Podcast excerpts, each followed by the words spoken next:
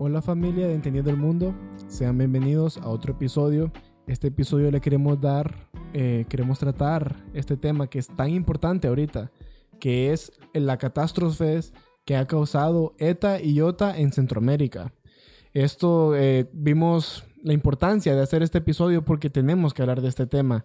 Ha, causado un golpe fuerte a las economías de nuestros países centroamericanos, ha, causado pérdidas de vidas humanas y ocupamos tomarnos un tiempo para analizar bien qué ha pasado y, darle, eh, darle nuestro, nuestros pensamientos y nuestro corazón a las víctimas. Tenemos que hacer algo y esperamos que este podcast, este episodio les ayude a si, conoce a alguien que ha sido afectado, que por favor ayúdelo y, creemos más conciencia porque a veces podemos pasar por alto estas situaciones si no nos vemos afectados directamente. Entonces, queremos con este episodio que usted entienda lo que ha pasado y lo que implica estas catástrofes eh, meteorológicas. Eh, entonces, eh, sin más preámbulo, comencemos viendo qué es un huracán, que Memo nos lo va a explicar ahorita. Sí, Jorge, lo que decías acerca de, estos dos huracanes que han azotado Centroamérica, prácticamente todo, todo el territorio centroamericano y particularmente Honduras y, Nicaragua, ¿verdad? Que hemos sido lo, más afectados por estos dos fenómenos naturales, pero que esperamos al final del día eh, salgamos eh, positivos, ¿verdad? Sabemos que muchas personas han perdido la vida, han perdido sus casas, han perdido sus pertenencias, han perdido familiares y sabemos el dolor que embargan estas personas porque perderlo todo, pues creo que a nadie, a nadie eso le viene de manera positiva, ¿verdad? Se vienen problemas, se vienen ah, personas que tal vez tenían deudas, muchos problemas, ¿verdad? Es que se convierte en llover sobre mojado. Sí, sí, sí. Con todo el sentido de la palabra de que ah, estos, eh, nuestros pueblos centroamericanos eh, tenemos eh, mucha pobreza y una y un huracán que encima de todo te quite tu casa y todo solo es tragedia sobre tragedia. Entonces, esto es, es horrible, es horrible. Sí, sí, sí. Entonces, uh, nosotros aquí en Honduras hemos escuchado bastante las historias acerca del, del huracán Fifi, el huracán Mitch. Y yo había nacido, pero el huracán Mitch tenía cinco meses. Pero, um, pero igual no, no lo recuerdo, ¿verdad? No tengo ni memoria de, del huracán. Y todos escuchamos, hemos escuchado la historia. Claro, el huracán Mitch es más reciente. Y creo que vos, Jorge, siempre has escuchado esta frase de que antes del Mitch ah, pasaba esto, ah, había esto. Era, eh, el, el, huracán Mitch fue como esa etapa, como, como una era que, que cambió tanto Honduras como, como otros países centroamericanos que se vieron afectados, ¿verdad? Sí. En nuestro país ya sabemos, un desastre total. Muchas personas murieron, muchas personas perdieron todas sus pertenencias, eh, sus hogares, cultivos perdidos, animales muertos, bueno, infinidad, un retroceso en sí en la, en la evolución del país, en el desarrollo del país, las economías se vinieron abajo, muchas cosas, ¿verdad? Pero desde hace mucho tiempo no escuchábamos esta frase huracán, eh, esta, esta palabra huracán, perdón. Eh, solo habíamos hablado de ellos. Han habido todos los años hay huracanes en esta, en esta zona de, del, del, del mundo. En esta parte del mundo todos los años hay huracanes. No todos nos afectan de manera directa, ¿verdad? A Honduras lo han afectado otros huracanes a lo largo del tiempo, pero son pasajeros, no hacen tanto impacto o, pasan de por otro lado, su, su, su trayectoria es, es, es, diferente. Pero vimos que ETA, el huracán ETA y el huracán Iota vinieron directamente por Honduras y Nicaragua nos afectaron de manera directa. También pasaron por el, por El Salvador. Y Guatemala. Y Guatemala. Y ETA incluso se, extendió hasta, hasta Florida, al estado de la Florida en Estados Unidos, ¿verdad? Vimos que, traía tanta fuerza que, que fue capaz de llegar hasta allá. E incluso Cuba también lo afectó. Entonces, con una semana de diferencia, una semana de diferencia estos dos huracanes eh, que, que vinieron a dejar desastres aquí. Pero es importante también ver cómo se forman los huracanes, porque creo que muchas personas, bueno, yo antes tampoco sabía cómo se formaban los huracanes, ¿verdad? Yo solo sabía, eh, escuchaba de huracán y sabía que era peligroso cada vez que se decía la palabra huracán, pero en sí yo decía, ¿y cómo, cómo se forman? Yo como lo cuestiono todo, digo, ¿y cómo se forman? ¿Y qué es lo que los causa? Em, hemos podido ver en las noticias que este año ha sido uno de los años, bueno, no ha sido, es el año con más tormentas con nombre. Eh, tormentas con nombre porque en el Centro Nacional de Huracanes se les, se les, se les otorga un nombre a cierta tormenta cuando alcanza un cierto nivel de, de, de fuerza, ¿verdad? Sí. Ellos tienen una lista de nombres y por eso es que estos dos huracanes se llaman ETA y IOTA porque son letras griegas. Ujú. La lista de nombres que tiene, que, que tiene el Centro Nacional de Huracanes eh, es por año, es una lista anual de años, y cuando se gastan los nombres que tienen en su lista, eh, acuden a, los, a las letras griegas. Mm, muy bien. Entonces, por eso es que ese huracán se llama Eta y Iota, como las letras griegas, ¿verdad? Sí. Si hubiese otro huracán, se llamaría como otra letra griega, que en el caso están hablando de Kappa, que es otra letra griega. Sería la que, la que Esa sigue. es la que sigue, correcto.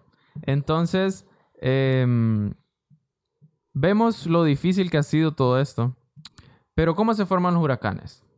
Pues los huracanes, como sabemos, son las tormentas más grandes y más violentas que hay en todo el planeta. Pero creo que es importante saber dónde se forman porque yo, como nunca hemos escuchado decir en Canadá hubo un huracán Ajá. o en Inglaterra hay un huracán, no, ¿verdad? Eso es cierto. Sí, Eso es un dato curioso. entonces, ¿por qué solo en esta parte del mundo afectan los huracanes? Dada la, la locación que tenemos nosotros en el planeta Tierra, que estamos cerca del Ecuador, los huracanes tienden a formarse en esas zonas, tanto en esta parte, en este continente, como también allá por Asia. Filipinas, hemos escuchado mucho, Japón y todo de tifones, ¿verdad? Un tifón, casi lo mismo. Sí. Casi lo mismo con los huracanes. Eh, tormentas de mucha agua, mucha fuerza, mucha destrucción, Y- vientos, y muchos vientos. eh, demasiada velocidad y todo. Pero ¿cómo se forman? Pues como sabemos, cada año estos huracanes se forman eh, dentro del mes de junio, julio, de, de junio a noviembre, por decirlo así.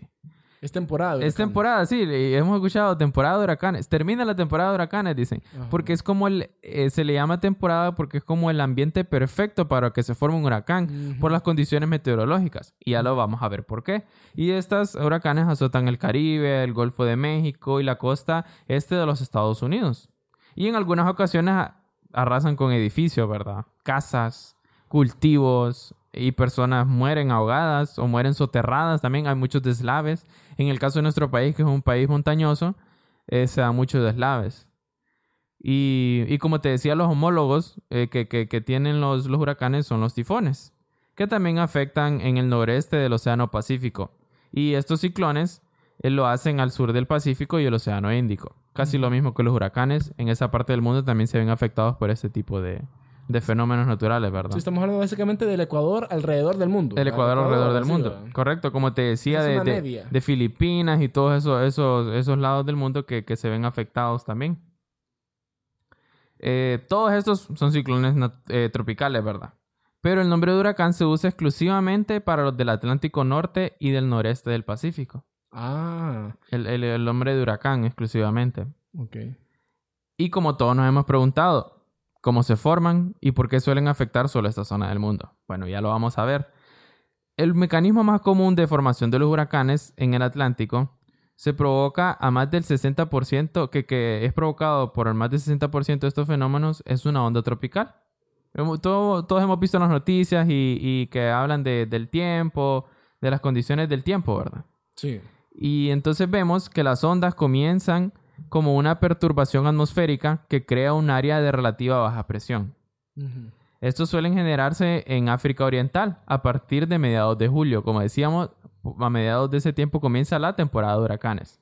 Se comienzan como a formar en África Oriental. Vemos, o sea, en el otro lado del continente, desde ahí comienza a formarse un huracán que afecta a este lado del mundo. Y esta onda tropical, si encuentra las condiciones adecuadas para mantenerse o desarrollarse, esta área de baja presión empieza a moverse de oeste, de este, perdón, a oeste. Por eso te digo, ya comienzan a moverse a esta parte de- del mundo, a este hemisferio. Sí, hacia América. Correcto, hacia América, con la ayuda de los vientos. Eh, cuando empieza eh, cuando empieza a llegar esta onda tropical al océano Atlántico, la onda puede ser el germen de un huracán. Pero para que esto se forme necesita de fuentes de energía, por decirlo así, como que son el calor y el viento adecuado. ¿Por qué el calor tiene algo que ver? ¿Por qué si hemos escuchado, Jorge, que dicen, ¿Ven por qué hay tantos huracanes? ¿Ven por qué es importante el cambio climático? Y mucha gente dice, pero ¿qué, qué tiene, ¿qué tiene que ver el cambio climático con los huracanes? Tiene muchísimo que ver. Exacto. Porque vemos que una de las fuentes de energía que tienen los huracanes es el calor. Y parte del cambio climático es que está volviendo el planeta más caliente. Sí, este efecto invernadero que es que correcto, ese efecto invernadero y, to- y todo lo que causamos, toda la contaminación que hacen que el planeta se convierta cada vez más caliente. Sí. Y entonces, claro, como los huracanes, la onda tropical encuentra calor en el océano, entonces se, se comienzan a formar estos huracanes y pudimos ver el caso de ahorita que se formaron dos huracanes en- una semana de diferencia. ¿Cuáles son las probabilidades de eso? Es una probabilidad Una- estadística baja. Una semana de diferencia y que tuvieran la misma trayectoria, porque prácticamente tenían la misma trayectoria, como que venía uno detrás de otro. Sí. Quiere decir que en esa zona donde se formaron estos huracanes, Sí. a- las condiciones estaban perfectas, Están para que se perfectas. formara uno tras otro. Y potencialmente un tercero. Un tercero. A- Así de, propicias estaban las condiciones. Correcto. Y eso que he dicho tiene sentido, lo de la temporada de huracanes, porque es cuando la Tierra está más cerca del Sol. Tiene sentido que ese es el Eh, verano. Es correcto, es el Es verano. sí, es propicio, totalmente. Es propicio. Entonces, es necesario que la superficie del agua en el, en el océano esté por encima de los 27 grados Celsius Mm, y que haya una capa espesa de agua caliente en, en el, en dicho océano, que en este caso es el océano Atlántico, que es el- donde se forma en el Caribe. Entonces, claro, como la onda tropical viaja de África hasta esta zona de América y, du- y durante estar en el océano encuentra agua caliente, encuentra la temperatura correcta, se empieza a formar un huracán. También que encuentra los vientos correctos para que se empiece a formar y tome más fuerza.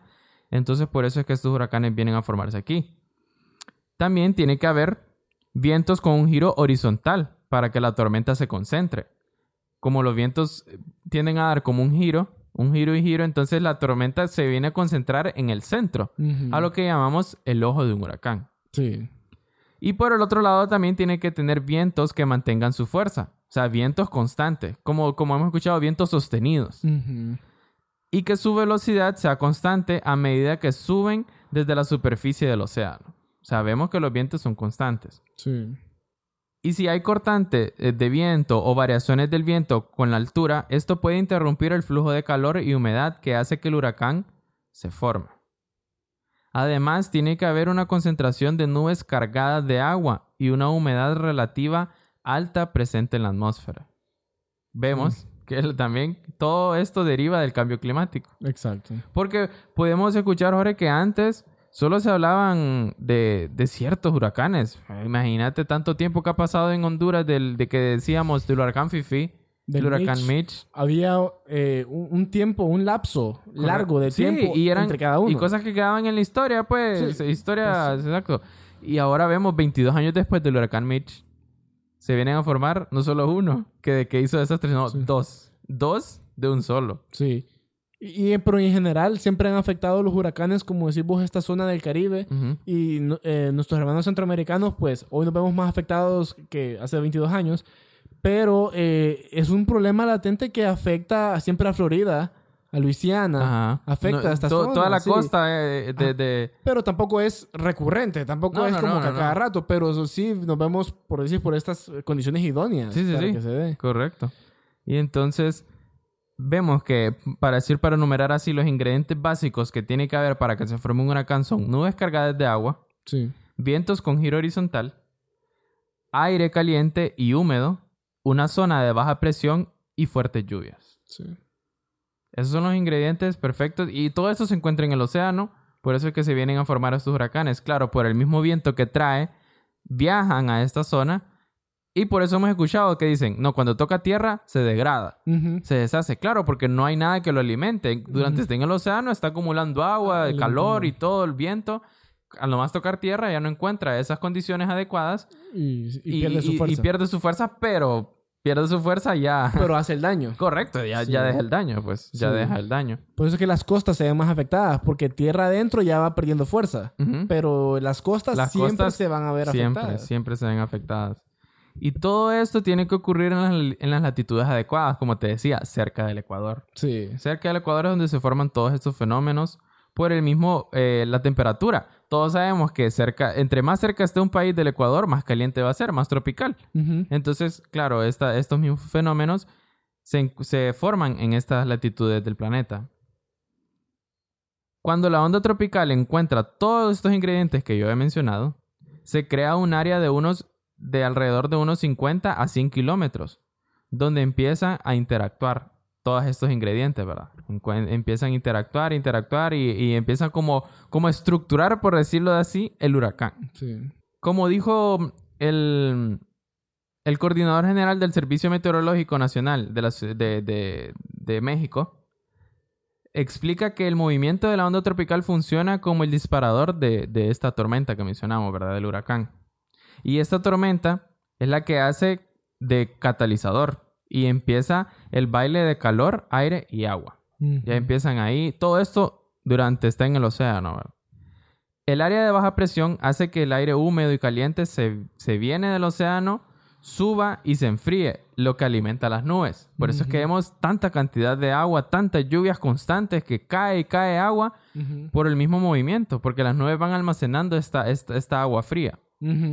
La condensación de este aire libera calor y provoca que la presión sobre la superficie del océano baje aún más, lo que atrae más humedad del océano, engrosando la tormenta. Sí, o sea, más agua va a las nubes. Correcto, más vez agua a y- las nubes, se vuelve más caliente, entonces encuentra las condiciones perfectas del huracán. Eh, eh, sí, la, la onda tropical, perdón, para que se forme un huracán.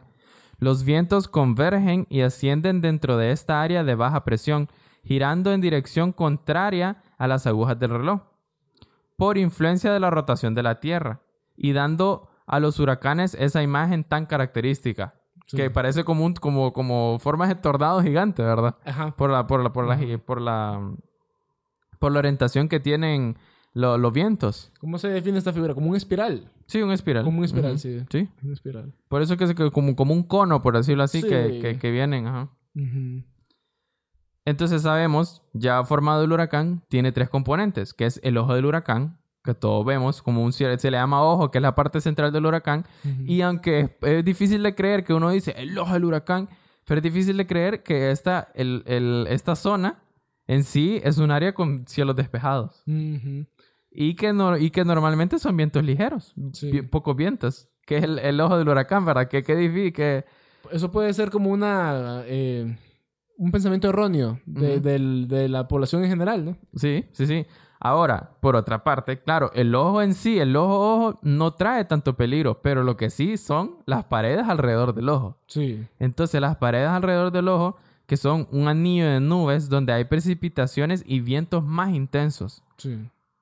Claro, en el huracán, en el ojo en sí no, no hay esto, pero en las paredes de ese ojo, en los anillos que están alrededor de ese ojo, es donde está la mayor Sí, destrucción. y, y si estás abajo del ojo, que el ojo no, tiene que tener un diámetro no muy grande, te pegan las paredes y ahí, o sea, Ahí- si- ahí es donde está la o sea, destrucción. si está cerca del ojo, está cerca del problema. Sí, y ese es el problema. es el en sí no problema. es el porque, ojo. Sí, porque en sí, el- al pasar el ojo por vos, pasa el ojo, pero van a, tienen que pasar las paredes, lo- las paredes del ojo. Entonces ahí es donde hay más destrucción y es donde se ven los vientos más intensos y es donde podemos ver donde arrancan edificios, arranca techos, se caen árboles, tendidos eléctricos.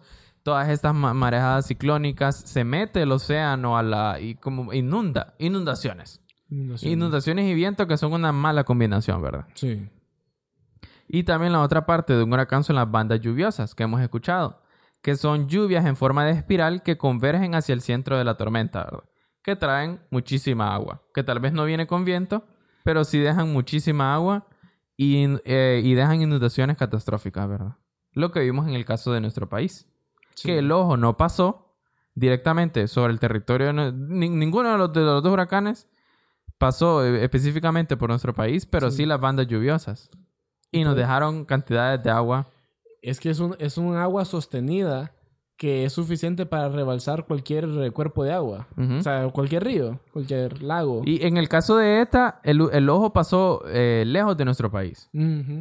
Pero en el caso de Iota sí pasó muy cerca y pudimos ver que hubieron vientos sostenidos. Sí. Hubo un día, bueno, el, el Ah, día sí. que tocó tierra aquí en nuestra ciudad, Sí, y era un viento vientos. horrible todo el día, ¿verdad? Que yo creí que más bien se iba- me iba a llevar el techo. Sí, yo pensé que iban a haber más, más daños. Gracias a Dios no hubieron. Gracias a no Dios, hubieron, pero sí, parecía. Sí parecía, porque era un viento sostenido todo el día. Bueno, ahí están los videos de Nicaragua, esos videos que, que horribles, esos vientos que parece que tenían, eh, no sé si era Managua, no sé si era la capital o qué ciudad ha- habrá sido, sí. Pero eran, un, oíme, unos vientos Que yo no, y, o sea, arrancan techos, o sea, Sí. arrancan casas. o Árboles sea, completos. O árboles, Sí. sí. Y, y que, y que estos huracanes tocaron su- suelo con una categoría bien alta. Y que veremos a- um, un poco más adelante el- cómo se dividen los huracanes Ah, y sí. por qué. Sí, sí, sí. En las categorías que tiene, ¿verdad? Perfecto. Entonces, claro, alrededor, eh, eh, perdón, a medida que la tormenta se hace más poderosa, el ojo del huracán, que es el área central, que como decías, no es un diámetro muy grande, que puede tener un diámetro de hasta 10 kilómetros. Sí, no es grande para no, nada. no es eh. grande, correcto. Eh, 10 o un poco más kilómetros permanece relativamente tranquilo. A su alrededor se levantan las paredes del ojo compuestas de nubes densas donde se localizan los vientos más intensos, lo que decíamos. Y más allá están las bandas, la- las bandas nubosas en forma de espiral donde, donde hay más lluvias. Solo lluvia, agua, agua, agua y agua constante, que es lo que hace que los ríos se rebalsen, que, que hayan inundaciones catastróficas. ¿Para qué? Es lo que hubo en nuestro país. Claro, está la velocidad de los vientos, que es la que determina en qué momento podemos llamar a este fenómeno un huracán. Por eso es que muchos decimos, pero ¿por qué un huracán? Claro, se determina por la velocidad de los vientos. Porque también existen las depresiones, las depresiones tropicales, o una tormenta tropical, o un disturbio tropical. Mm. Claro, todo comienza como un disturbio tropical. Sí. A medida que la, que la, que la, que la onda va, va adquiriendo más velocidad en los vientos, se, se asciende a una depresión tropical. Sí. De ahí, si agarra más fuerza, se convierte en tormenta tropical. Y de ahí, si agarra más fuerza todavía, se convierte en un huracán. Categoría 1 y ahí. va. Que son vientos a partir de, ciento, de unos 118 kilómetros por hora. Rápido. Muy rápido. Rápido. Entonces, a partir de ahí se suelen clasificar. Y por eso es que hay cinco categorías según la velocidad sostenida del viento en un huracán. En el Atlántico se usa la escala de vientos Saffir-Simpson para medir su poder destructivo. Ajá. Tal es la fuerza que los vientos de un huracán podrían producir que, que la misma energía que de casi la mitad de la capacidad de generación eléctrica del mundo entero. ¿Qué? O sea, mira que, que tal es la fuerza que los vientos de un huracán podrían producir la misma energía que casi la mitad de la capacidad de generación eléctrica del mundo entero, según la Administración Nacional de Océanos y de la Atmósfera de Estados Unidos. Sí, entonces básicamente si tuviéramos, em, como quien dice, estas em, Eh, eh, las eólicas. Las eólicas, Ajá. Eh, que recibiendo estos vientos podrían Sí. generar, pucha, impresionante. por la cantidad de, de la fuerza que tiene el viento, ¿verdad? Entonces, en la escala que decía, en la escala de vientos de huracanes de Saffir-Simpson, tenemos cinco categorías. En la categoría 1 se encuentra el huracán que está entre 119 a 153 kilómetros por hora, que suelen causar daños en techos, postes, cables eh, de, de electricidad. Árboles. Y, y- y se, se registran posibles apagones por la caída de postes, ¿verdad? No es mucho la, la, la destrucción, simples vientos, un poco de agua, ¿verdad? Pueden haber una que otra inundación mínima. De ahí, categoría 2, que son de 154 kilómetros por hora a 177 kilómetros por hora. De ahí ya son daños graves en techos. Claro, una mayor velocidad puede arrancar un techo de una casa. Y también apagones casi totales Sí. por la caída exagerada de postes de luz o caída de árboles en tendidos eléctricos y, to- y to- todo lo que conlleva. La categoría 3 es de 178 a 208 kilómetros por hora. Vemos, llama fuerza. Sí. Daños devastadores y el suministro de electricidad y de agua se puede interrumpir por días o semanas. Sí. ¿Qué pasó con ETA? Correcto. Y ¿Qué pasó posteriormente con, IOTA. Sí, sí. ¿En aquella región de, de De- nuestros hermanos de, del de del norte, costa? sí, de la costa norte de Honduras. También está la categoría 4, que son vientos de 209 a 251 kilómetros por hora. Hmm. Son daños estructurales en casas, áreas residenciales bloqueadas por árboles y postes. Sí. Claro. Y Sí. añadido a eso, agua, ¿verdad? Agua a, a mayor cantidad de inundaciones. Claro, con lo- con- lo- como se miden los huracanes es por la velocidad de los vientos. El viento es el factor. En viento, sí, claro. No tanto el agua que trae, sino el viento. Sí. Y está la escala máxima, que es la de la categoría 5, que son vientos de 252 kilómetros por hora en adelante. Que eso fue lo que fue calificado en su primer momento. Sí, Iota. eh, Iota, sí. un, un huracán eh, categoría 5. Categoría 5. Imagínate las velocidades que traían esto, este huracán en el océano, que son casas completamente destruidas y la región puede quedar inhabitable durante semanas o meses. Hmm. que es lo que vimos ahorita, ¿verdad? Sí. Regiones de Ah, nuestro país que, que pueden quedar inhabitadas por, por semanas. Sí. Por Ah, semana. Y no tanto por la destrucción del viento en sí, sino por, por la cantidad de agua que ha caído y por las inundaciones que ha tenido ahí, que no, no se puede vivir todavía. No. El agua todavía sigue después de tres días. Sí, no, y, y ese es un problema que no se resuelve fácil. ¿No? Porque va, te deshaces del agua, queda lodillo. De- después del tu- tus cimientos entran en duda. Yo, si fuera un ingeniero, yo creo que entra en duda todo el subsuelo, ¿no? Porque ya queda labrado, queda muy debilitado. Es horrible eso.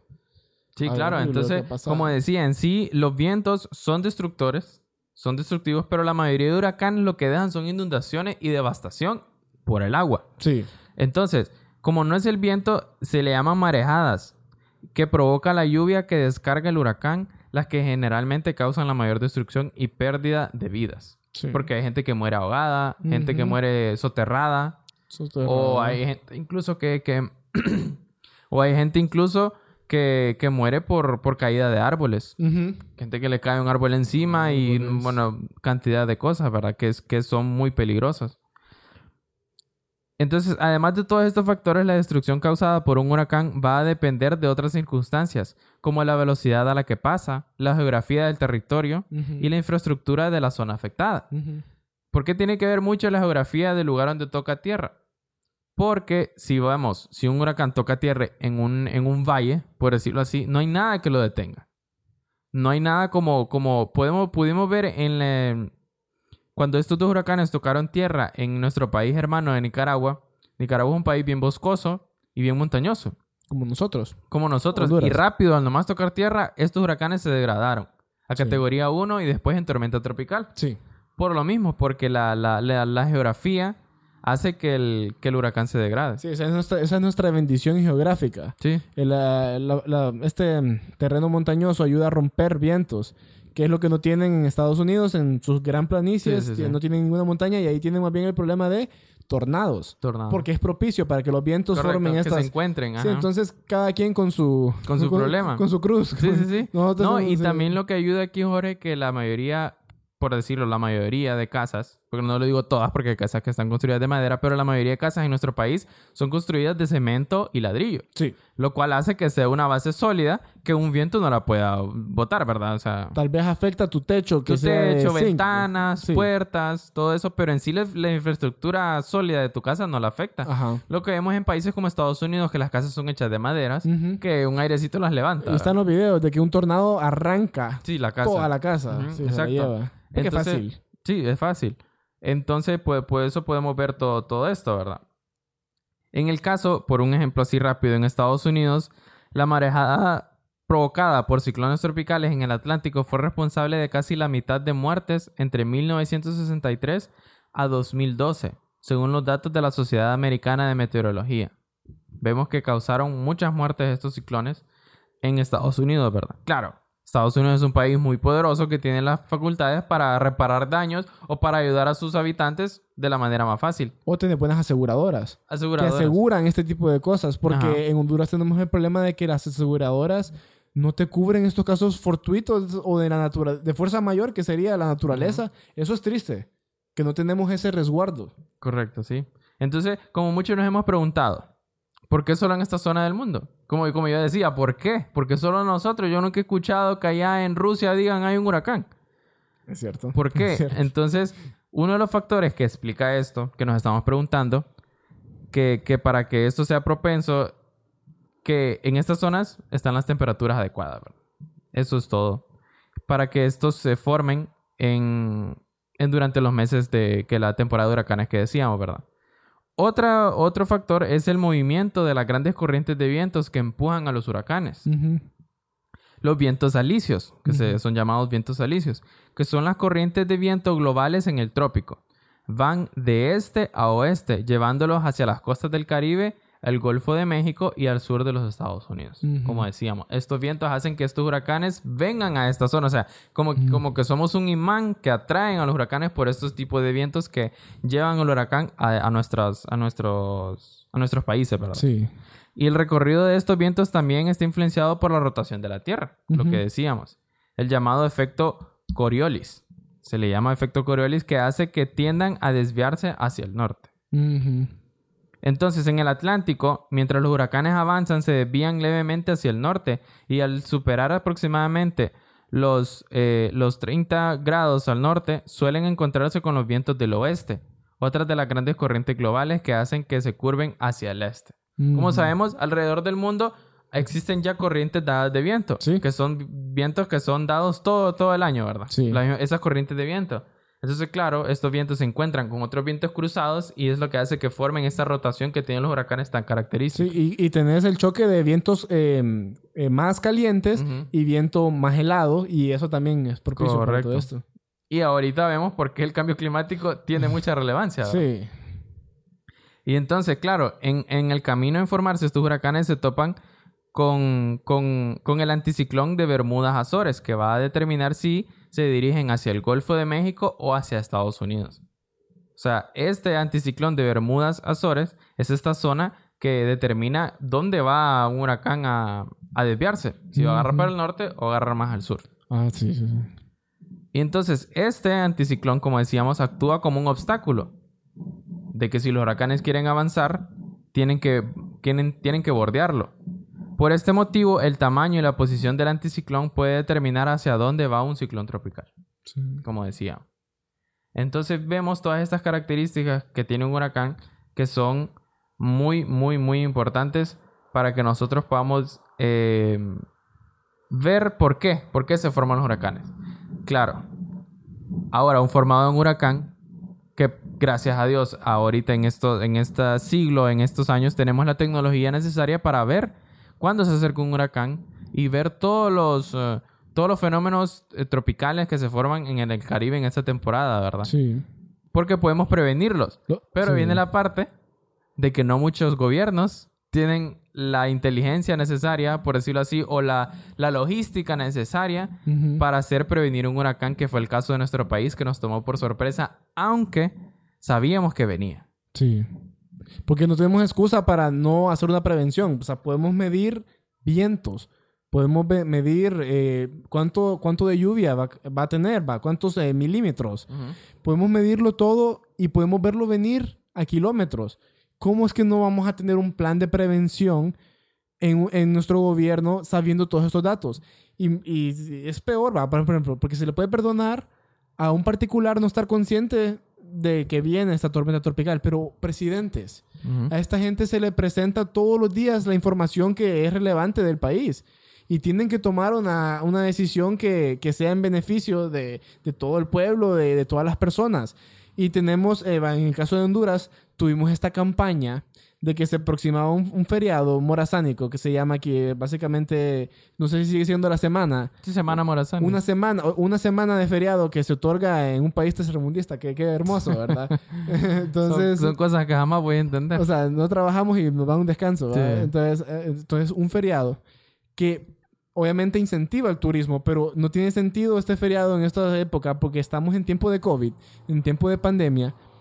Y entonces ellos, no sé, quieren hacer alguna manera de que la economía no muera del todo, ¿verdad? Entonces ah, eh, promovían este, este feriado morazánico que de por sí ya iban a haber más contagiados de COVID por esto. Y encima de eso están conscientes de que viene una, un huracán fuerte, porque según tengo entendido, ETA era categoría 3 Ajá. y Iota después fue categoría 5, ¿va? pero con Iota ya estábamos con los estragos del primero, pero con ETA eh, están conscientes de que viene y no tomamos las medidas de prevención necesarias para salvar personas, porque si bien es cierto no podíamos hacer nada respecto al- a, los bienes materiales, No, ahí no, no. ¿Qué podemos No es como que íbamos a mover, a mover las casas, ¿verdad? no podemos mover las casas, eso ya es un problema de que se tiene que, que prevenir desde antes, Pero. saber dónde construir y dónde no. Correcto. pero podíamos haber salvado vidas humanas.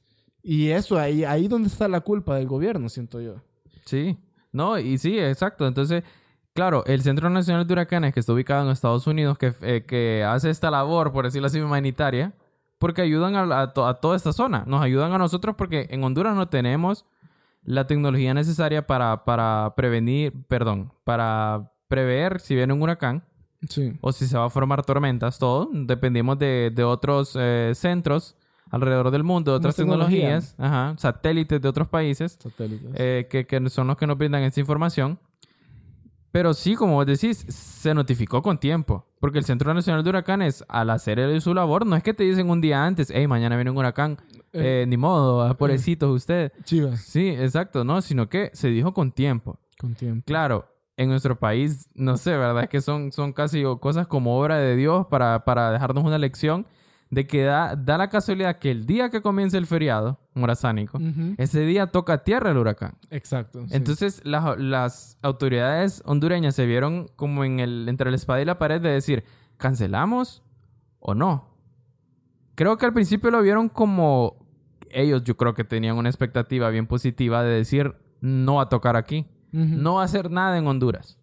Sí, porque creo que la trayectoria de ETA era, mm, eh, ya iba encaminada a Nicaragua y es lo que decían, creo. ¿verdad? Sí, no, es que tocó tierra en Nicaragua. Sí, y, pero solo decían como que es un huracán de Nicaragua, creo que decían. Sí, sí, sí, Y es que, que- tal vez afecte un poco Honduras. Lluvia, sí, es que decían, va a haber lluvias en Honduras, Ajá, pero ellos nunca se esperaron que hubiera la cantidad de lluvia. Y es cierto, solo hubo lluvia, ¿verdad? Sí, ah, sí, sí. Solo hubo lluvias. Sí, sí. Aquí no hubo vientos en Huracán Eta. Sí. Pero qué cantidad de lluvia nos dejó. Casi que casi 48 horas de lluvias. Continua. es bastante, y eso es un problema. 40 imagínate Es los ríos problema. tener 48 horas de lluvia, de lluvia continua. Y es lo que vimos, ¿verdad? Sí. Valles enteros inundados en el Valle de Sula.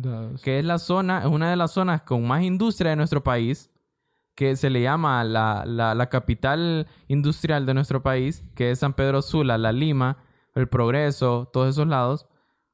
Se vieron afectados. Casas soterradas, casas inundadas, industrias, animales muertos. Se- yo conozco el caso, bueno, se sabe de, de estas eh, empresas que son productoras de, pollos, como Ser Pollo Rey, todas esas empresas que son eh, encargadas, o no encargadas, sino que se dedican a la producción de pollos para alimento, ¿verdad?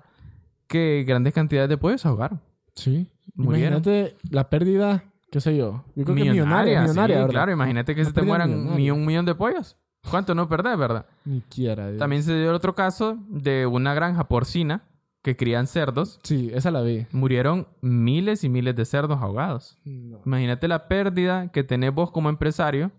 Claro, por querer salvar un, un sector de la economía, descuidaste otro. Por querer salvar el turismo, descuidaste otro sector que se vio más afectado. Sí, ¿verdad? ¿y cómo puedes vos tener en los medios de comunicación una alerta roja y un... eh, está habilitado el feriado morazánico? Es una dualidad que son excluyentes. No, no puedes tener las dos cosas. ¿Cómo vas a, a permitir que la gente circule o no decirles que tienen que evacuar solo por no querer cancelar un feriado? O sea, es, eh, hay prioridades. Se, se- se vio muy incompetente. Entonces, el primero de noviembre, que fue cuando la tormenta tropical fue bautizada con el nombre de ETA, claro, cuando, cuando estos disturbios tropicales alcanzan los vientos necesarios, se les, da- se les otorga un nombre, como te decía. Y esta fue bautizada como ETA. Creo que era el nombre en la lista, ¿verdad? De letras griegas. Y entonces, inmediatamente, este se convirtió en la, en la en el año 2020, bien, el 2020 ha traído de todo, ¿verdad? Se convirtió en el año con más tormentas tropicales con nombre de la historia. Ujú. 2020. Sí. O sea, más tormentas tropicales que llevan un nombre en la historia. Eso Mm. nos viene a decir que el cambio climático en realidad está afectando de una manera bien, bien significativa. Entonces, eh, espérame. Entonces, vos me dijiste de que debido a que se agotó la lista de nombres que están habilitadas para el año, entonces ya se tiene que acudir al, al- al abecedario Griego. griego. ¿Esta qué, ¿En qué parte del abecedario estamos hablando? Bueno, fíjate que tu pregunta está muy interesante y eh, como sabemos, el alfabeto griego comienza con alfa, de ahí beta, de ahí gamma, de ahí delta, epsilon, zeta, eta, teta, iota, kappa y va, ¿verdad? Va, Sigue, sigue, sigue.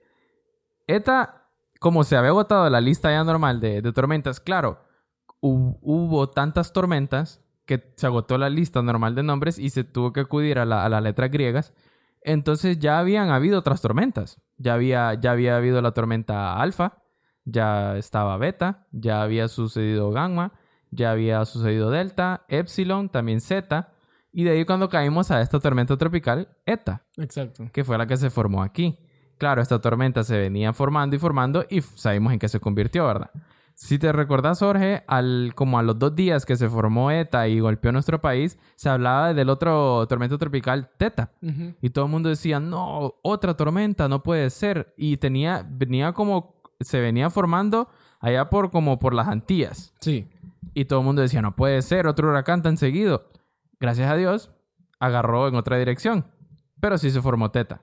De ahí, al nomás terminar Teta, o sea, al nomás formarse Teta, se formó la otra, Iota, que es la que sí agarró en dirección para acá, para nuestro país, y e- e hizo desastre, ¿verdad?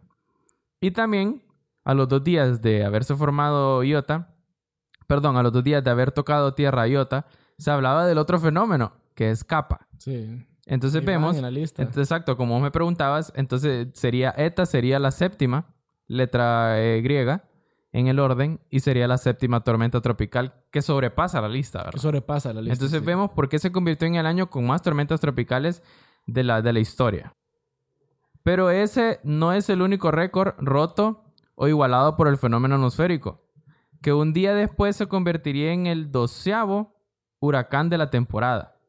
O sea, al nomás lo nombraron como tormenta tropical, en ese mismo instante también se convirtió en huracán por, por la velocidad que traían los vientos, que se formó rápido. Sí. Y una semana después sigue causando estragos, ¿verdad? Una Sí. semana después de haber tocado tierra, de haberse formado y todo, siguió causando estragos. Que vimos que subió hasta, hasta, la, hasta Florida, ¿verdad? Toda la trayectoria que tuvo, increíble, ¿verdad? Tenía mucha fuerza. Tenía mucha para, fuerza. Para que no lo... no se afectara por tocar tierra en Centroamérica sin, sin perder... Exacto. su- su- bueno, deshacerse, pues. Sí, exacto. Y entonces después de dejar decenas de muertos aquí en, nuestro, en, nuestro, en nuestros países, en Centroamérica y el sur de México, que también hubo bastantes inundaciones, eh, y también que tocó tierra al sur de Florida, la trayectoria zigzagueante de ETA lo regresó al Caribe. O sea, además de que fue a tocar allá, volvió al Caribe. Pero ahí decía, ya, Sí. qué, fuerza tenía ETA. Es demasiado, ¿verdad? Pero sí. Lo inusual que tuvo esta vez es que esta depresión tropical podría volver a golpear Florida a final de la semana, o sea, después del tiempo, ¿verdad? Y entonces vemos que esta tormenta tuvo una trayectoria que se, que se, que se pudo ver, porque el Centro Nacional de Huracanes, como te decía, advirtió que durante las primeras horas del lunes, que fue el que, el que en el día que tocó el, el huracán, traería vientos fuertes, lluvias intensas y marejadas ciclónicas peligrosas, aparte de, de- de Centroamérica, ¿verdad? Entonces vemos sobre, como, como te decía, cómo este huracán vino a traer estragos y se, y se pudo prever. Se pudo Desgraciadamente, en la zona norte de nuestro país hubo inundaciones catastróficas. Personas que se quedaron en los techos de sus casas. Que, que, que no, o sea, tal era la fuerza de la inundación de, de los dos ríos, eh, que de, los dos ríos caudalosos que tiene Honduras, no de los dos únicos, sino de los, de los ríos más caudalosos que tiene Honduras, que son el río Ulúa y el río Chamelecón, que son los que rodean este valle. Sí. Fue tanta la cantidad de agua que, que traían que se desbordó el río a tal grado que la, la altura del agua llegó casi a, a- a cubrir el techo de las casas. O sea, gente que, que se refugió en sus techos y estuvieron ahí días, días enteros, refugiados en los techos de sus casas. Bueno, no eran refugiados, sino que eso Sí. es un refugio. Eso es un refugio. Sí. Eso es... eh, Eso, eso es casi como, como, imagínate que no pudieron ni salir y pudimos escuchar relatos de personas que dijeron que no les dio ni chance. No, No es le que tiene fue chance. Yo, yo conozco el caso de, del hermano de, de un conocido que vive ahí, que dice que él se levantó en la mañana y cuando se levantó y puso los pies en el piso, sintió agua y que le llegaba a los tobillos. Y dijo, "Mm, ¿qué está pasando? O sea, ¿qué, qué, Sí. qué ondas? ¿Por qué? Y ahí nomás levantó su familia, era temprano, ponerle 6 de la mañana, levantó su familia y todo, y el agua subió y subió y subió a tal grado que no les dio tiempo de salir. Sí, No dio tiempo de salir y, la única opción que vieron fue subirse al techo. sí. Porque no podías agarrar para la calle porque ¿para dónde agarraba? No. Si la calle también Sí, estaba o sea, inundada. ¿Qué haces? Sí, no puedes ni sacar ni un carro. No puedes encender tu carro. No puedes encender tu carro, no puedes hacer nada. No, simplemente es como tratar de refugiarte, aunque no es un refugio, subir al techo. No, y, y ponerte a pensar de que va, uno, porque vos decís, esta gente no vio que el agua se les estaba subiendo a la cadera. No, la verdad es que, como decimos, fue rápido. Y otra cosa es de que no hay suficiente información. Yo te estoy, estoy seguro de que mucha de esta gente que se vio atrapada por, por la tormenta es que no estaban bien informadas y todos no estábamos bien informados. Yo me pongo en esos zapatos, yo no estaba bien informado. No, no, Yo- nadie. Yo, yo, Nadie. yo- yo pensé que no iba a pasar nada malo, pero después, hoy me ves estas tomas eh, aéreas de que básicamente se creó un lago artificial. Es como que esté viendo un lago porque está viendo todas estas casas en lo que solo ves techos, en algunas ni techos, va. Sí, ni techo. Algunas son de doble piso y solo ves, vos dejas ver esa casa la veo completa. No, ese es el segundo Ese es el piso. segundo piso. Oíme, y esto es horrible. Entonces tenés a esta gente que está atrapada arriba y yo solo me puedo imaginar el estrés de que vaya a ponerle. Estás con tu familia, el agua te está llegando a la cadera y al mismo tiempo estás viendo cómo se te pierde todo lo que has eh, Trabajado, por lo que has trabajado. Se, sí. se- se está yendo. O sea, Se y- está yendo. Y uno sabe, saco algo, ¿qué saco? Nada. No- Nada, que no, no, te da no tiempo puedes, de sacar no nada. No, porque y la sacar, cosa ajá. es, ah, la saco. ¿A dónde? ¿Y a dónde? ¿Y a dónde? ¿qué hago? Y entonces, en ese tiempo, el agua sube, sube, sube. ¿Y qué haces? Entonces, sí, entonces tenés a esta gente de que, vaya, yo creo que vi una, una familia que estuvo como seis o siete días En un techo. en un techo. Imagínate el hambre. El hambre. Hombre, sí, no, es no, incomodidad que, que te dé el sol. El techo se calienta. No sabes si te van a rescatar. Correcto, porque ahí, ahí no sabes, ahí no sabes nada. Tienes incertidumbre. Entonces vemos lo difícil que fue para estas personas, ¿verdad? Fue muy difícil eh, todo lo que provocó y de ahí sabemos la misma historia del huracán Iota, ¿verdad? Ay, no. Una semana después, una semana, siete días después, afectó a nuestro país, entró por Nicaragua, Nicaragua dejó mucha devastación también. En, el, en, en- en la parte de, de la costa del Atlántico de nuestro país también. Que por cierto, nos sentimos eh, muy mal por nuestros hermanos nicaragüenses. por nuestros hermanos La- la nicaragüenses. tuvieron muy fea. Sí, al igual que fea, nosotros sí. la tuvieron, ellos la tuvieron más fea aún. Sí, por los vientos. Por los Tuvieron vientos. unos vientos muy fuertes. Sí, muchas personas perdieron, ah, sus casas fueron arrancadas, techos caídos, personas, muchas personas murieron. Eh, pero bueno, eh, vamos a salir de esta, ¿verdad? Vamos. Pero sí, como, como decíamos, fue bien, bien feo ver cómo, cómo es expuesto la, el desarrollo que estos países en Centroamérica tienen, ¿verdad? Ujú. ¿Cómo, cómo Ajá. podemos ver? A mí lo que me asombra, Jorge, y me da cólera e impotencia es que hace 22 años pasamos esto. Sí. O sea, pasamos esto. Y, e incluso Sí. ahorita fue peor. Ajá. Este- esta vez fue peor. Pero, pucha, hace dos años pasamos esto y yo me pregunto, yo como presidente o como mandatario de un país que sufro eso, digo, pues por lo menos voy a hacer algo para que no vuelva a pasar. Un plan de acción. Un plan de acción, correcto. Si vos viste que en tu, en tu ciudad pasó un huracán y se llevó 10 casas, no vas a dejar que alguien vuelva a construir en ese mismo lugar que se llevaron las casas. Exacto. Porque sabes que ese río volverá a crecer y se la va a llevar. Sí, exacto. Exacto. Entonces Sí. vemos la falta de conciencia y la falta de preparación que tenemos que 22 años después, o sea, 22, es bastante 22 tiempo. años después. Y un poquito antes también el FIFI. Sí, sí, sí. antes, El. FIFI antes del Mitch. Exacto, ajá. Exacto. Y 22 años después vemos que no existe la preparación en nuestro país. No. Miles de puentes, no miles, miento. Varios puentes se cayeron. Sí. Varios puentes se cayeron. Completos.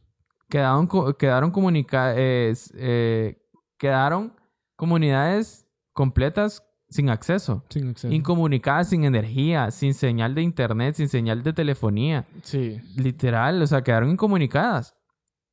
Entonces vemos la falta de preparación. Y en especial, como decís vos, de que el Mitch marca un precedente. ¿Cómo es que ese precedente no...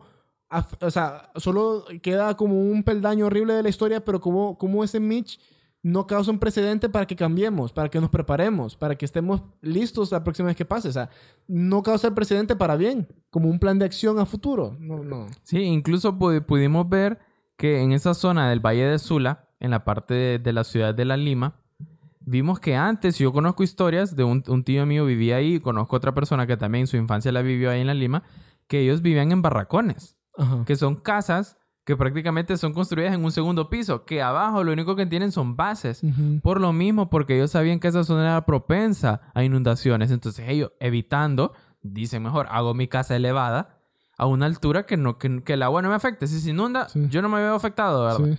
Pero vemos la falta de preparación y la falta de, de no sé, de, de inteligencia que tienen las autoridades para saber determinar y tomar las decisiones necesarias de decir, aquí no se puede construir por tal y tal motivo. O- zona... Prevengo que este río crezca, ya sea haciendo, haciendo represas que contengan el agua. Exacto. Como vemos el caso de, de la represa Francisco Morazán, que es llamada El Cajón, que contiene 800 millones de cúbicos, de metros cúbicos, perdón, de Sí.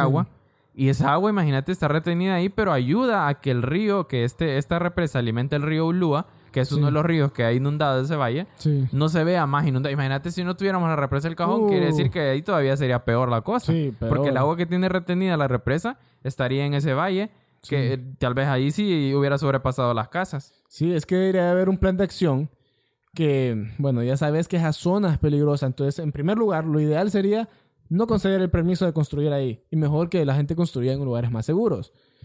Si ya la gente construyó ahí y ya pasó, ¿verdad? Los gobiernos lo permitieron y ya están las casas y hay comunidades, ciudades construidas en esa zona que es desventajosa por las inundaciones.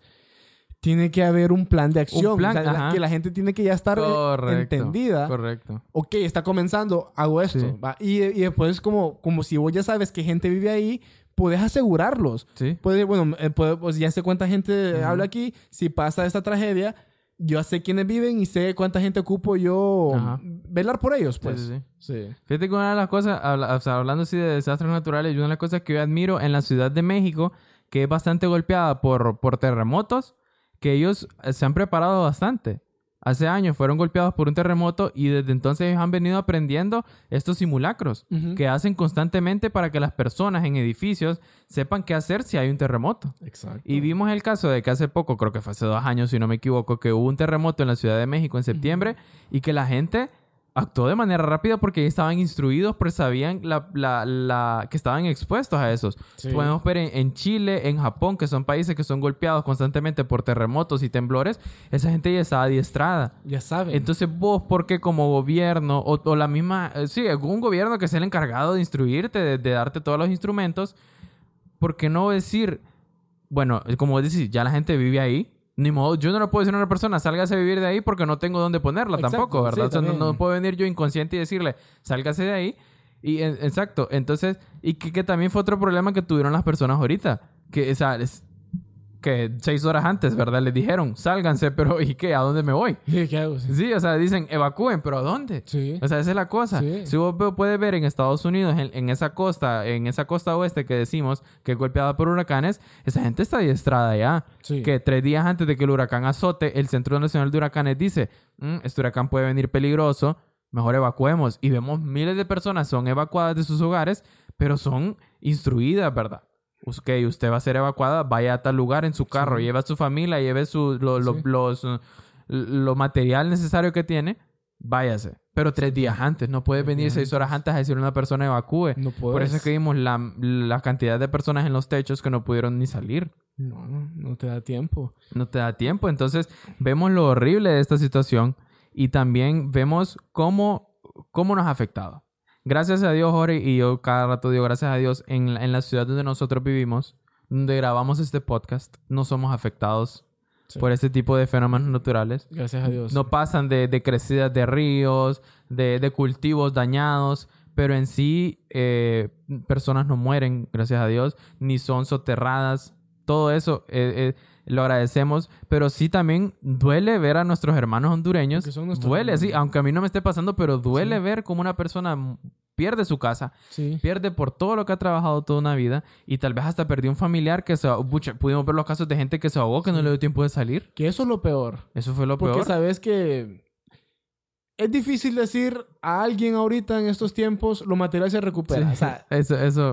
en, ujú. en es- en teoría y en esencia es cierto, pero no se le puede decir a alguien eso ahorita porque la vida es dura. La vida es La dura. vida es cara. Y- Correcto. Y, y como y mi abuelo me dijo, porque mi abuelo es alguien que ha trabajado mucho, eh, mucho en su vida, Sí, ¿va? sí, sí. me dijo, esa gente no va a volver a construir lo que tenía. Nada, ¿no? No, no, te da el no te da la vida, No te da la vida, la ajá. energía para volver a trabajar. Sí, lo o sea, que ¿qué energía vas a tener? En tus tiempos de juventud, no, no puedes volver a construir esos cimientos que hiciste. Y eso es triste. Es triste. Entonces, ajá, y entonces tienes las pérdidas materiales y las pérdidas humanas parten el corazón. Eh, eh, perdimos eh, muchos compatriotas, muchos hermanos y perdimos más nosotros, los hondureños, que los mismos nicaragüenses que lo tuvieron más feo que nosotros. Sí. Eso te demuestra la falta la de falta de preparación. Sí, la falta de preparación. Y sí, creo que a mí, a mí me duele, como vos decís, a mí me ha dolido mucho cuando la gente comenta en las redes sociales y decir, lo material se repone. Y es cierto. Eso es ciertísimo. Eso nadie lo niega que lo material se repone. Pero ¿cómo puede- puedes venir vos a decirle a una persona con un salario mínimo o tal vez con un trabajo informal. ¿qué lo material se repone? ¿Cómo? Una persona que tal vez toda su vida trabajó para adquirir los muebles que tiene. Tal vez ni la casa en que viviera era suya, tal vez era alquilada. Sí. Y lo único que tenía eran los muebles, su camita, su, su, su ropa, todo eso ya queda inservible. ¿Cómo puede venir vos? ¿Vos crees que esas personas hoy, hoy está, esa persona está devastada? Está devastado. Ha de decir, tengo tres hijos que alimentar, ¿dónde los llevo? ¿Dónde van a dormir? ¿Qué ropa les vamos a poner? Claro, viene la otra parte y lo cual he admirado mucho cómo el pueblo hondureño se ha volcado. Sí, eso es. Eso, eso es de aplaudirlo, la Eso verdad. Yo lo, yo lo aplaudo. Cómo el pueblo hondureño eh, se ha volcado a ayudar a estas personas. Donaciones de ropa, donaciones de comida, donaciones de, de, de muebles, por decirlo así. Sí. Todo. eh, pero ha sido difícil. Ha sido sido difícil, y difícil. vimos el caso, como dices, de personas que estuvieron seis días en un techo. O sea, no me lo puedo ni imaginar. Yo no me lo puedo No me lo puedo imaginar, sí. Eso te tiene que dejar un tipo de trauma, te tiene sí, que dejar. no, y sabes que incluso hay casos que las personas no estaban ni en techos, estaban en árboles. No les dio tiempo ni de llegar a las casas. Estaban en árboles. Imagínate estar en un árbol vos seis Mm, días. Que, que no. como que zozobra, por como decís vos. No sabes si te van a escuchar o, o van a Sí. decir, vea, ahí hay una persona, vamos a traerla. Sí, porque todos estamos conscientes de la ineptitud de nuestro gobierno. No, sí. Nosotros sabemos de manos me van a dejar morir. Sí, sí. Entonces, todo eso pasa por tu cabeza durante esos cinco o seis días. ¿Será que, ya, ¿Será que ya se olvidaron de mí? Ujú. Ay, no. Y, y pudimos ver también los casos de la Fuerza Aérea hondureña y también la, la Fuerza Aérea estadounidense, que Sí, también lo aplaudo, la ayuda. Sí, que rescataron gracias. personas por, eh, por medio de helicópteros porque no había otra alternativa, ¿verdad? No había Sí. forma de llegar a ellos si no era por helicóptero. Y agradecemos que han, han salvado la vida de esas personas. Y también agradecemos a todo el pueblo hondureño y también el pueblo salvadoreño, Sí, los cuales mandaron eh, el presidente Bukele del Salvador. Se lo agradecemos de manera muy, muy cordial. El que Sí. haya mandado toda esa ayuda a nuestro país. Sí. Grandes cantidades de comida, toneladas de comida sí. para las personas que lo necesitaban. Porque eh, es, una, es una gran obra, porque eh, en el caso de Estados Unidos es un país de primer mundo. Obviamente su ayuda se, se acepta y de cualquier otro país eh, desarrollado que nos quiera ayudar, Correcto. ahorita es cuando más Sí, lo no, y, so- y son países que siempre Sí. ayudan. Taiwán, Sí, Estados siempre. Unidos, Canadá, tienen Y- los recursos. Y mil gracias, ¿verdad? Sí, correcto. mil gracias. eh, se necesitan ahorita. Se necesitan. Porque nuestro gobierno tiene las manos atadas por todo el, Por todos el los saqueo lados. que hemos tenido. sí, El gobierno no tiene dinero y no nos va, no nos va a ayudar a esta gente. correcto. Entonces, esa, esa ayuda es bien recibida. Pero en especial del Salvador, que yo he escuchado de que Bukele fue altamente criticado por habernos mandado esa ayuda. Fíjate, allá en El Salvador. Imagínate. Eh, eh, porque obviamente estamos hablando de un país que está mejor que nosotros, pero no, tampoco es que le sobra. No, no les sobra. Entonces es un, es un acto muy noble, la Muy verdad. noble. O sea, y se, y se- se aprecia mucho y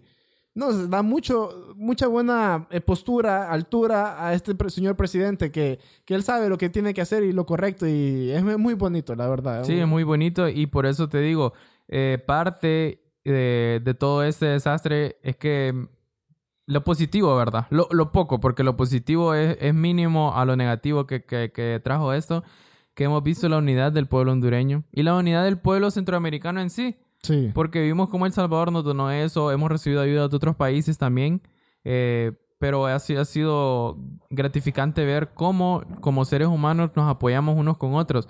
Aunque a nosotros no nos haya pasado nada, gracias a Dios, pero Sí. sentimos el dolor de ese hermano hondureño que lo perdió todo. Es que es algo que ahora tenemos otro presidente, ahora va a ser eh, ETA, Eta y Iota.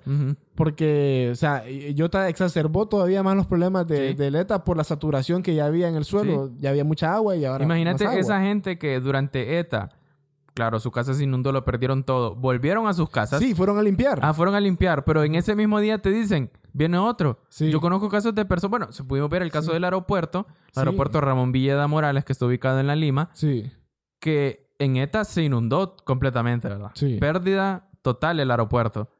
Y vinieron eh, tres días después, cuando el agua bajó, a limpiarlo.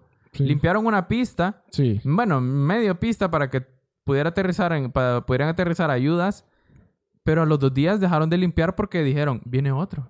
Vine- Entonces, ¿para qué vamos a seguir limpiando o, o reconstruir si viene otro? Y, y así pasó. Sí, y, y pasó así. También avisaban las descargas de la represa. De la represa, sí. Porque la descarga también subía el nivel del agua de esta zona afectada. Entonces, la- vos veías los videos de la gente que estaba viendo si había algo rescatable de su casa, ¿verdad? Eh, y le decían, ah, pero ocupo irme antes de las 12 de- de- del mediodía porque a las 12 comienza la primera descarga. Y eso es, Sí. es- eso es, es triste. Y, y, y yo, so- a mí me va todo al gobierno.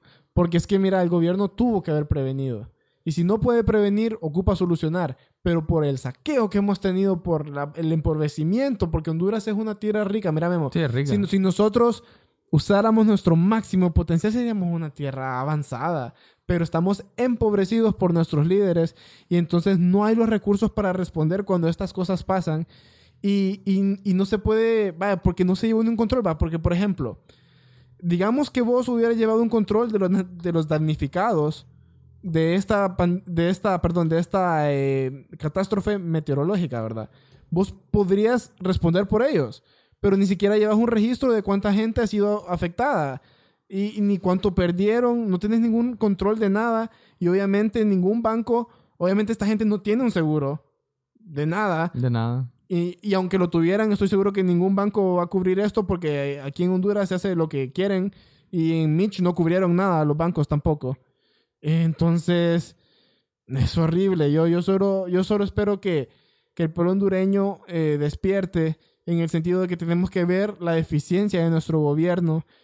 También eh, que si todavía no han ayudado, ¿verdad? Que ayuden, Sí. ¿verdad? Porque siempre Sí, está muy recibida la ayuda. Ujú. Pero eh, no sé, por hondureño, este podcast lo queríamos, a- este episodio solo lo queríamos hacer para crear conciencia, porque lo que está pasando es horrible, pueblo, entiendan. Es horrible, sí. Y, y que lo que vos decís, Jorge, es, es, es verídico. O sea, creo que como gobierno... Mucha gente dice, es que todos le echan culpa al gobierno. El gobierno no es culpable del huracán. Es cierto. Nadie le está echando la culpa cierto, porque es cierto. El gobierno no, no cree el huracán, ¿verdad? Pero el gobierno sí cree el otro huracán, que es el huracán de la pobreza. La pobreza. El huracán de la ignorancia, el huracán de la, de la, de la, de la falta de preparación. O sea, vos sabés que somos un país del Caribe. No somos, no somos, no estamos directamente Sí. en el Caribe, pero somos afectados por todos estos fenómenos. Y yo digo, 22 años del huracán Mitch, no se ha hecho nada. Nada. Nada, nada, nada, Nada. nada. Y, y, y además mucha gente dice que no nos recuperamos del Mitch del todo. Bueno, y ahorita Y- y retrocedimos ahorita más. Retrocedimos. Y más- Esto es un golpe a la economía duro. Correcto. So, yo Duro. solo, para que se hagan una idea, San Pedro Sula, La Lima, El Progreso, todas esas zonas, Puerto Cortés, Sí. son zonas de nuestro país que se le llaman la zona industrial, Sí, donde sí. está la mayor cantidad de industria, ya sea maquilas, todas estas empresas manufactureras, eh, empresas de alimentos, todo eso. Por eso se le llama el capital industrial. Y ver este desastre, pudi- pudimos ver en, en- cuando hicieron las tomas aéreas que habían maquilas completas inundadas. Imagínate, esa Inundadas. maquila lo perdió todo, tanto la materia prima que tenía, Sí, el producto que ya había hecho, el producto, sí. la- los instrumentos que usa para, para, para hacer sus, sus, sus productos. Sí, maquinaria, sí. Ajá, y entonces imagínate, esa maquila... ¿Y cuando vuelve a abrir? Si es que vuelve a abrir. No, Sí, sí, si que no, si es que no, no va a volver a abrir. Pu- Sí. pu- Pues probable que no va a abrir en mucho tiempo. Ajá, y los miles de trabajadores que tenía. ¿Qué va a pasar? Sí. Porque, eh, eh, seamos honestos, se va, en especial en el sector de la maquila, no es un sector, ¿cómo podemos decir esto? Como altruista o como que le importe a las Mm, personas. no. Solo le- les van a cancelar el contrato, Y cheque. las van a despedir Ujú. y ya. Y ya, ¿Y y, ahí- y queda. qué pasa? Y ahí queda. Ajá. ¿Y qué, y qué- y Entonces, entonces? por eso ahí donde viene. ¿Cómo, ¿Cómo una persona le puedes decir que lo material se recupera si no tiene los medios para recuperarlo? ¿Cómo? Sí. Y que no ves una proyección a país que, yo te digo, yo no sé, yo no creo que Honduras mejor en 10 años, por ejemplo. ¿No? Yo no lo veo como que tengamos un crecimiento significativo en 10 años. Y 10 años es bastante tiempo. Tal vez en números, porque hemos visto que los gobiernos en Latinoamérica, y en especial el nuestro, son, son expertos en, en- Sí. en dar números. Sí. Pero no es la realidad. Sí, como eh, un, un maestro, un maestro mío me dijo una vez de que creo que un crecimiento bueno del PIB, creo que es del 7% anual, ¿verdad? Y dicen que Honduras ha estado de que, ah, yo crecí el PIB 4%, ¿va? y después uno dice, yo lo crecí 4.5%, y hace, "¿Qué? Eh, es una competencia de. Sí. Sí. ¿Qué es eso? Sí, o sea, correcto. son números eh, minúsculos. o sea, Deberíamos de estar creciendo mucho más. Se puede... O sea, ellos quieren que les agradezcamos un trabajo mediocre. Ajá, correcto. Cuando se puede hacer mucho migajas. más. Sí, Sí, que, que agradezcamos migajas, correcto. No, sí, entonces, no. O sea, no, la verdad No, que no. no. Y, y, y al principio, recordad que dijimos que, que no íbamos a hacer un podcast político y no estamos, no estamos haciendo No, no es política. No, estamos haciendo política No. porque no le estamos tirando a ningún partido político, ningún candidato ni nada. Estamos tirando al gobierno, porque el gobierno Sí. es responsable de velar por toda la ciudadanía. Ya sea de X o Y partido político, cuando vos estás Sí. ahí sentado, tenés la responsabilidad de hacer lo correcto por vel- y velar por toda la nación. No por unos cuantos, ni por un grupo, es por todos. Sí. Entonces da cólera, da impotencia saber que vemos a los hermanos hondureños ahí en el sector de la Lima, en el sector de San Pedro, de San Pedro Sula, el Progreso, Puerto Cortés, todas esas zona industrial de nuestro país, verlos afectados. Ver que hoy, aún tres, cuatro, cinco días después, bueno, de ETA, dos semanas después, sí, sí. siguen las carreteras incomunicadas. Incomunicadas, sí. O sea, sabes que todavía no hay paso entre San Pedro Sula y Puerto Cortés, que Puerto Cortés es el puerto más importante que tiene nuestro país y que llegan a diario eh, varios eh, embarcaciones, llegan durante la semana, llegan varias embarcaciones, tal vez trayendo o dejando muchos productos, mucha materia prima, pero no puedes sacarla de ahí porque la carretera está incomunicada. Entonces vemos cómo Sí. somos tan vulnerables, pero lo que voy yo, no, yo te lo puedo apostar. Pasa esto hoy, pa- pasó esto en este año 2020. Vamos a ver 22 años después, Sí. te lo puedo apostar que vamos a seguir igual. Mira, Y eso es lo es- triste. No, eso es lo triste, sí. Eso es lo triste. Y, y yo no te contradigo. Y mira, yo... ah, Mira, eso, eso es triste, mira, es desalentador. es desalentador. O sea, te, te da algo aquí en el corazón Sí. que decís vos... eh, sí, y no, y no- impotencia, es como y- una impotencia no, y horrible. yo, en mi, yo en mi corazón yo quisiera decir que estoy equivocado y decir, no, vamos a mejorar. Pero vemos, la, Sí. vemos las personas que nos gobiernan, vemos las personas que están participando para gobernarnos ahorita. Sí, y, y, y es sí. No, y, no, y no ves nada, no ves un cambio. No, no es un no cambio. es un cambio. Porque la mayoría Sí. de personas solo traen, vaya, decime vos, de, de los 22 años, vos tenés 23, yo tengo 22. Durante todo este tiempo, ¿cuá- ¿qué candidato durante su campaña ha dicho, yo cuando llegue a la presidencia tengo un plan contra fenómenos naturales? No hay ninguno. Nadie. Solo se enfocan en, voy a hacer carreteras, voy a hacer puentes, voy a la educación, eh, y, y todo es mentira, ¿verdad? Pero ninguno, mediocres. Sí, pero ninguno dice, voy a, tengo un plan contra fenómenos naturales. No existe. Nadie. Nunca ha habido, nunca he escuchado yo. Nadie. No, no tenemos No, nada de es- eso. No, y, y como vos decías muy bien, esto no es un podcast político. Nosotros aquí no vamos a, a dar nuestra opinión. O sea, eh, porque nosotros queremos de que va. Entendiendo el mundo, no va a tener un partido político. No. Vos y yo No tenemos nuestras ideologías. Sí, pero no pero, neces- pero esos son vos y yo. Sí. Nosotros no vamos a proyectar esto Influenciar ni nada porque Sí, no es necesario. En nuestro podcast, va. lo que queremos, pero yo, pero, pero- pero para que vean que este podcast, este episodio no es político, yo quiero retar a alguien a que me diga que si el gobierno lo que ha hecho ahorita con el ETA y el OTA y IOTA es correcto. Yo, yo- porque nadie puede argumentar que el gobierno ha actuado bien. Entonces eso es lo que estamos diciendo, que el gobierno no ha actuado bien y eso es algo objetivo. Objetivo. Objetivamente, Sí. el gobierno no ha actuado Y- bien y- y, no hay manera de defender eso. No, y por eso dije, el gobierno no es culpable del huracán, porque Sí, eso, claro. eso- eso es falso. No, Sí. no es culpable del huracán. Eh, perdón, es- sí. Sí. Pero, pero vamos a lo otro que, ok, ya pasó. O sea, es lo que voy yo. No lo pude prevenir, No. el desastre. Ok. ¿Cómo reacciono? ¿Cómo reacciono? No tengo tampoco, no sé. No. No sé por qué las personas que están en esos puestos de tomar decisiones son ignorantes. Oíme, eh, por ejemplo, el caso de las, de las cajas estas de comida que se perdieron. Sí. ¿Por, por qué no das esa ayuda rápido? Eh, Es alimento. Alimento, Alimento. que, que, que un alimento de la gente no necesita, pues. ¿Por qué no has dado un... O sea, ¿por qué no das eh, en una conferencia de prensa unas verdaderas palabras de aliento al pueblo hondureño? Aunque a este punto pues, puede que solo sea... eh, Palabras vacías. Vacías, pero solo te dicen, vamos a trabajar y no te dicen qué van a hacer. Sí. No te dicen si hay un plan de, de- de darle un bono a estas Es personas. que yo te lo digo, Jorge, nuestro país es experto en improvisar. Improvisar, solo Sí. dicen, vamos a hacer algo. Aquí se improvisa siempre. Sí, no. Aquí, no, aquí, aquí toda parcha- la vida es improvisar. Ajá, son parches. parchos. son parchos, parches aquí, parchos. ya, ya. Claro, vaya, te apuesto que ahorita con esta, con esta, con este desastre van a venir y, a- y hacer bordes en los, eh, bordos en, los- en, los- en los ríos. Sí. Pero, pero ¿cómo vas a tener la fuerza del agua? Jamás. La- va a volver a Ya pasar. la puedes hacer un muro. Y ahora, vaya, hablando del cambio climático, esto se viene ahora más, más frecuente. Más frecuente. Ya vimos que, que- imagínate dos huracanes en una semana. Sí, eh, entonces ahora, vaya, saliendo de esta temporada de huracanes, ¿qué nos espera el otro año? Sí. Porque van a volver a comenzar. Van a volver entonces. a comenzar, sí. Entonces eso es alarmante, vaya. No te, bueno, si vos no tenemos un, un presidente que nos diga nos interesa el cambio climático. Sí, no hay ningún candidato. No. Ningún, ahorita sí. Ahorita sí, capaz Sí. y lo usan para su campaña. Ah, sí, es que van a usar No, lo que sí. les convenga. Ahorita para sí, llegar. ahorita sí lo van a usar. Pero no hay ninguno que diga, miren, yo tengo este plan y plan y este, este plan elaborado para esto y esto y esto. No, no hay. Y da tristeza, da mucha tristeza. Entonces, como decimos, eh, solo le invitamos a usted a que, a que apoye al hermano hondureño si usted conoce ahí en su ciudad eh, alguna persona que lo necesite. Apóyelo. Ya puede ser con algo mínimo, con una ropa que, que, que no use, o, o simplemente, y que la use también, con tal usted quiera ayudar con alimentos, con, con hospedaje. Hay personas que lo han perdido todo, no pueden ni dormir en un lugar adecuado.